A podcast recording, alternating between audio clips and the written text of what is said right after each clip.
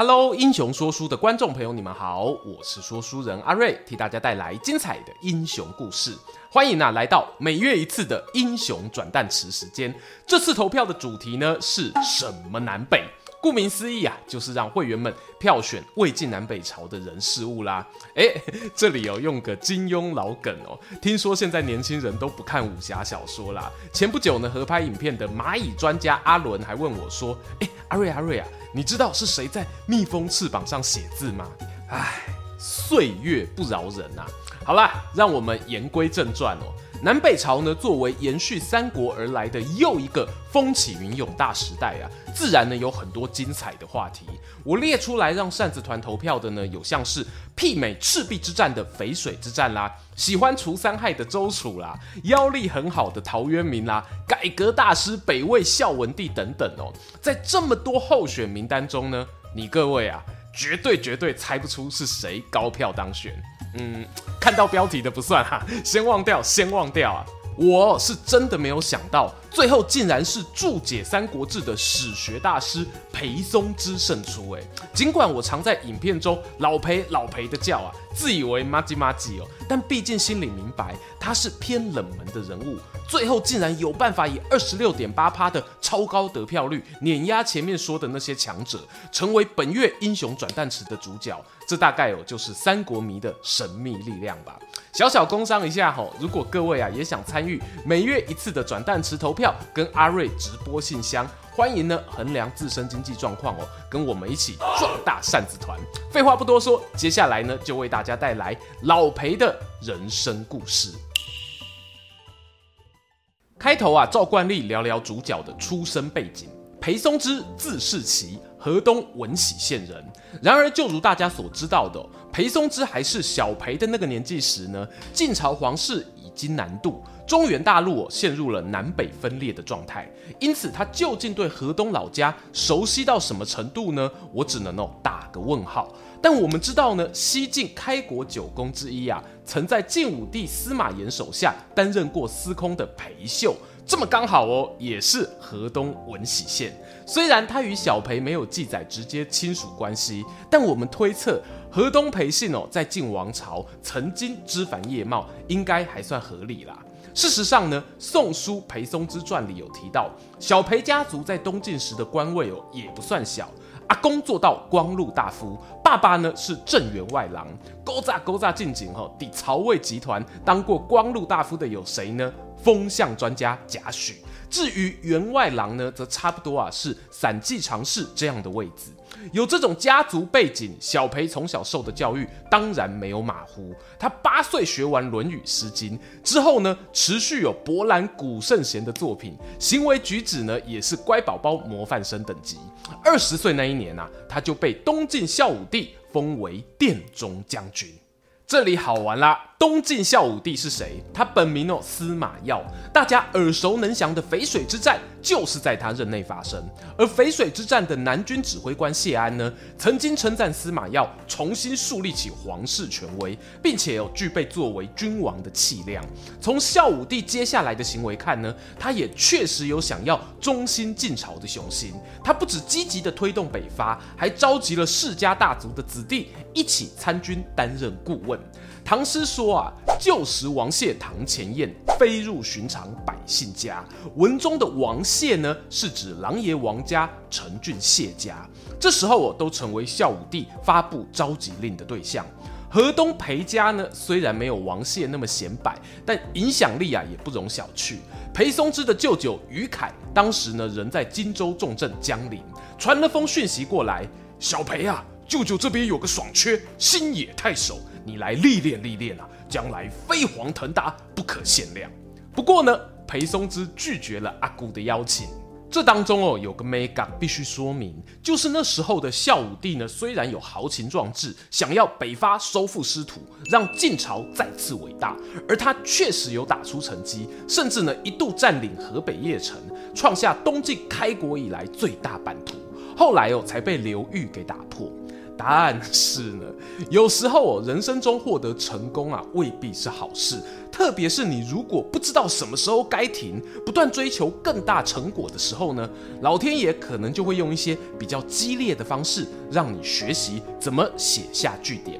孝武帝啊，就是这样得到教训的。为了应付国家发动战争，东晋老百姓呢，负担的税负与兵役逐年攀升，而当年辅佐皇帝的名臣谢安，也在淝水之战过后两年病逝。谢安走的时候呢，裴松之才十四岁。而接下来孝武帝少了老臣劝谏，加上哦他又对自己北伐的战功感到自满，染上酗酒恶习。最后，哦竟然惨遭权臣与后宫杀害，随之而来呢，就是一连串恐怖的连锁反应，包括幼帝接班、军阀篡位，一个帝国要居居前的标准 SOP 啊，大概都跑了一遍。因此，回到刚刚我们说的，裴松之为何要拒绝舅舅帮他在荆州安排的职缺？小裴啊，毕竟是读过史书的人啊，一来知道哦，皇宫可能要出大事了，二来呢，他还发现。舅舅平常交往的人脉不太对劲，面对即将到来的乱世暴风雨前夕，明哲保身才是上策。于是裴松之推掉天上掉下来的工作，改领一个员外散骑侍郎的闲缺。他列传的下一笔官职异动记载哦，已经是十年过后。这十年来究竟发生了什么事呢？首先呢、是东晋孝武帝疑似遭到谋害，年仅三十多岁过世。随后是他的儿子晋安帝接班，不过朝政大权呢，则是被孝武帝的弟弟司马道子所掌控。然而哦，司马道子比起他哥能力呢，又更差了一点。碰上桓玄起兵造反，司马家不敌叛军，晋安帝的皇位呢，一度遭废。幸好这时候出了一位神勇的北府军将领刘裕挺身而出，以救世主的姿态打败桓玄，一个拨乱反正，重新恢复了晋室，还把年号啊改为义熙。而这个时候呢，我们裴松之哦，仍被外派到吴兴故章担任县令，由于治理地方有成，又被调回了中央担任尚书祠部郎。在义熙四年（公元四零八年）时呢，小裴的顶头上司接手东晋朝廷录尚书事工作的，不是别人啊，就是刘裕。大家想想啊，小裴呢，从担任孝武帝的殿中将军以来，整个政局哦是如何动荡不安？大概每隔几年呢，就会有个政治强人出现，手握大权。不过小裴迟迟呢没有明确表态押宝。这里可以做个对照的是他那位舅舅于凯。事实上呢，十年间的叛乱行动，无论司马道子啊，或者桓玄、于凯哦，都跟他们有一些牵连。最后的下场呢，也没有得到善终。反观裴松之，他选择避开权力风暴，专心于地方政务，累积个人的政治名声。虽然很难有突飞猛进的成长，但高报酬本来就会伴随高风险，这一点是他个人的选择。不过该来的跑不掉啊。裴松之原本就有相当深厚的文史修养，经过十年沉潜哦，整个人都散发出一种大魔导式的光芒，搞不好我都能放火球术了。他一进入祠部工作呢，就对于导正国家的政治文化、历史传承很有责任感，还打了一封报告给主管，表示啊，现在啊社会上很流行立碑去纪念人事物，不过经过我的调查。多数碑文真假难辨，失去可信度后啊，反倒让真正值得纪念的内容被掩盖。因此，我建议未来地方单位若要立碑，要经过更详实的考核，以避免弊端。从裴松之的这则谏言呢，我们不难看出他对于历史的爱好，而他大概哦也是那个有能力去协助碑文考核的人。But 这时候啊，还容不得他去做这样的文职工作。公元四一六年，救世主刘裕呢，领着司州刺史的头衔，从建康出兵北伐，而裴松之呢，则随军担任主簿。行军主簿这位置啊，常看三国的朋友很熟哦，是很常见的参谋缺。而这也是我们后来为什么会说裴松之呢，是有一点军事经验的原因。不过啊，真的就那么一点点啦。不到半年的光景呢，刘裕的军队势如破竹，攻进洛阳。他随即下令啊，老裴具有庙堂之才啊，让他处理边防军务太浪费了。从今天开始啊，就改担任世子贤马，好好好辅佐我儿吧。哎，没错，这时候的裴松之啊，已经年近四十哦，他只比刘裕小不到十岁，差不多啊是可以改口叫他老裴的年龄。然而呢，原本以为度过孝武帝过世时的大风大浪，人生接下来可以稍微平稳一点的老裴呢，没想到啊，又要面对另一场接班风暴。这里啊，容我做个简单背景补充。老裴呢，在洛阳那边被任命为世子贤马，他负责辅佐的是刘裕的大儿子刘义符，法定的头号继承人。不过呢，刘裕哦，其实一直到四十四岁才喜获麟儿，所以当时呢，这小孩不过十岁。刘裕还有另一个庶出的儿子，排行老三呐、叫做刘义隆，只比大哥呢晚一年出生，这是后来的宋文帝。好啦，话说到这啊，大家也知道了为什么会有风暴了。接班人年幼啊，当初在洛阳的时候呢，刘裕原本是想让长子去镇守荆州，三儿子留守洛阳。有人说是他认为翼龙呢比较有继承到自己的作战天分，想培养他呢往这方面发展。不过后来在大臣的劝谏之下，这个安排呢颠倒过来，最后是义符在洛阳，翼龙呢则去了荆州江陵。讲坦白的啦，当时两个十岁小孩哦，要镇守地方呢，靠的还是辅臣们的努力。哎，这时候我们老裴在做什么呢？不得不说他厉害的。没错，前面有提到他官拜世子贤马，原本归属在长子府中，他也替国家呢制定了庙乐礼法。但没多久哦，裴松之就又外派为零陵内史。到了我们三儿子驻地的隔壁，而后呢，则被征召为国子博士。白话讲啊，这时候呢，老裴又要低调躲避风暴了，跟前面孝武帝过世很像啊。在老裴列传里呢，咻几嘞一句话过去好几年，直接来到宋文帝元嘉三年。我来给各位说说哦，这中间经过了哪些事。首先是公元四一九年，位高权重的刘裕升格为宋王。隔年呢，他从晋恭帝手上透过禅让取得皇位，在建康登基为帝。两年后，自己呢也因病过世。刘裕死前啊，安排了包含司空徐献之在内的四位辅政大臣，一起协助太子刘义符接班。但是呢，大家别看哦，三国时代的三巨头接班好像都很顺利啊。孙策交给孙权，刘备交给刘禅，曹操交给曹丕，曹丕还交给曹睿。这几个案例呢，都是乱世中相对美好的结局。有更多状况是啊，儿子继位后没多久，掌权的大臣呢，看他年幼可欺呀、啊，就直接来个彼可取而代之。刘裕的身后事呢，就是这样。当时呢，刘义符皇帝当不到两年，就被徐献之等人呢找个理由废黜下台。他们哦派人到江陵呢，把三儿子刘义隆给找来接班。刘义隆原本很怕，后来呢，在封地大臣的鼓励，外加沿途重兵防守保护之下，才在公元四二四年回到建康即位，改年号为元嘉。我个人猜测哦，那一段时间，裴松之呢，应该是从洛阳调零陵。又从零陵调健康之间移动，有一种说法是呢，他主动闪过了政权转移风暴。这边也提供另一种假设，我的三八兄弟哦，史前文化认为裴松之与徐献之呢存在着不和的可能性，因为啊，他们都曾在刘裕手下负责处理过军中后勤，但最后呢，刘裕带去北伐的是老裴，把老徐留在健康，又那么刚好。徐献之呢是寒门出身，裴松之呢则是从北方乔迁过来的大家族，所以啊，最后呢导致老徐掌权后选择把裴松之踢出权力中枢，没有想到意外的呢让他逃过一劫。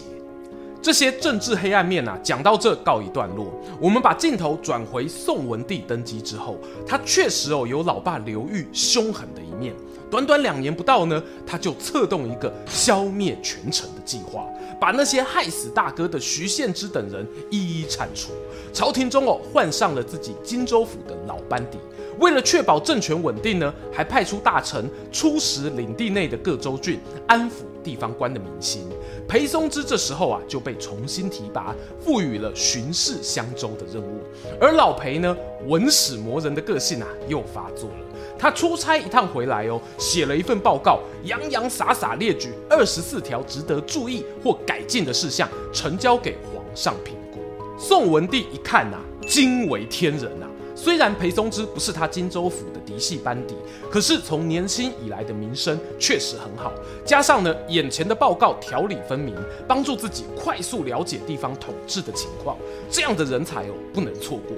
于是他把老裴呢调为中书侍郎，负责皇宫与中书省的公文传递审查，同时还给了他司州、冀州大中正的职务。我们之前讲过啊。大中正是在魏晋九品官人法底下负责选拔人才的高阶主管。不过呢，由于此时刘宋王朝的实质统治范围哦没有包含北方，所以这个职位呢是鼓励意义大于实质权力啊，不需要花太多时间。宋文帝另外有重要的事情呢要麻烦裴松之。没错，终于啊，年龄坐五望六的老裴，终于要开始他一生最辉煌的志业——注解《三国志》。为什么我们要在老裴的影片里提到宋文帝上位接班的故事呢？老观众朋友，我应该不难发现，那种权力交接的惊险刺激，还有他老爸刘裕如何逼东晋皇帝禅让的经过，仿佛啊，在《三国志》里头都可以找到相似的情节。这一点呢，你知道，我知道，独眼龙啊，不对，是刘义龙也知道。日后呢，他会被称为宋文帝。想来哦，对于文史部分呢，也是蛮有兴趣的。不过刘义隆虽然喜欢读书，《三国志》却不是一本好啃的史书啊。他那个年代呢，距离作者陈寿已经有超过一百五十年。举个例子来说哈，台湾通史距离今天差不多是一百年。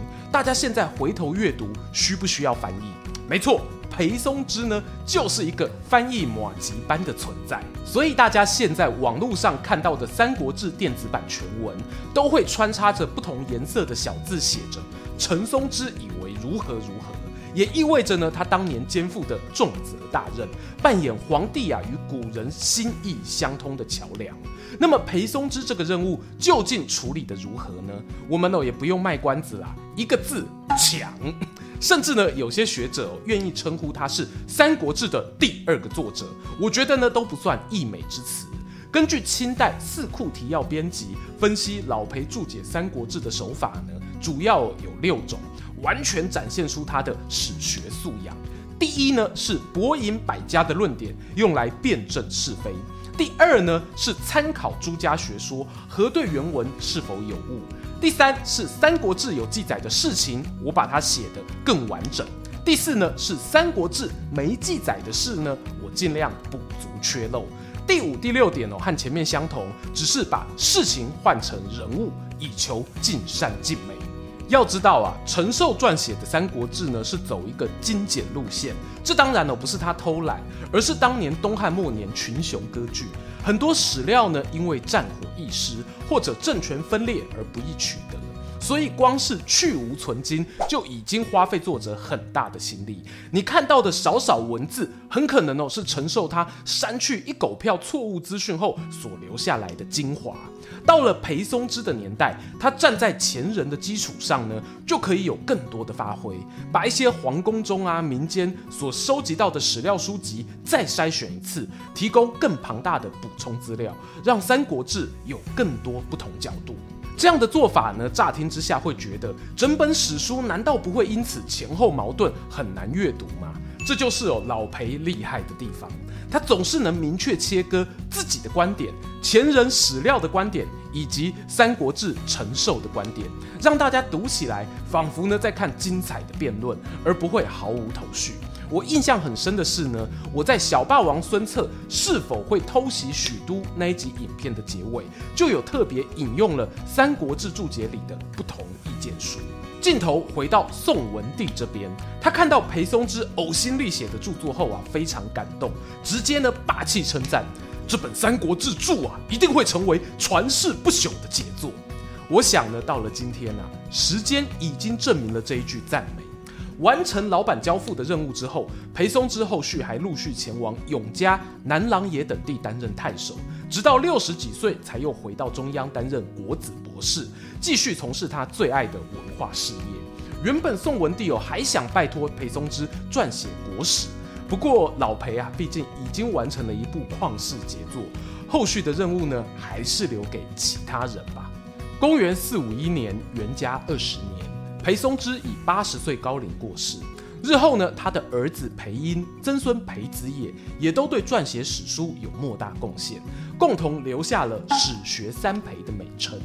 回顾裴松之啊，经历东晋末年的政局动荡，乃至于刘宋建立的惊险接班，他晚年时想起这段回忆，是否会庆幸，无论世局如何变动啊，幸好都还有历史。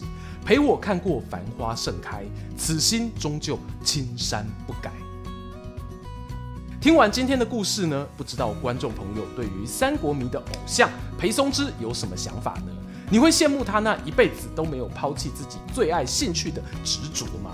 欢迎哦，在影片下方留言跟我们分享，也邀请大家不吝订阅英雄说书频道，追踪说书人阿瑞的 Instagram，我会在那边分享更多说书日常。期待和你下次空中再见。喜欢今天的故事吗？画面右边哦，还有更多推荐影片可以追哦。诚挚邀请您动动手指订阅我们频道，打开小铃铛，选择接收全部消息，这对英雄说书的帮助非常非常大。如果你还想要给我们更多鼓励，也可以扫描加入会员 QR code，用每个月一杯咖啡的钱赞助团队创作更多好故事。我们下次见。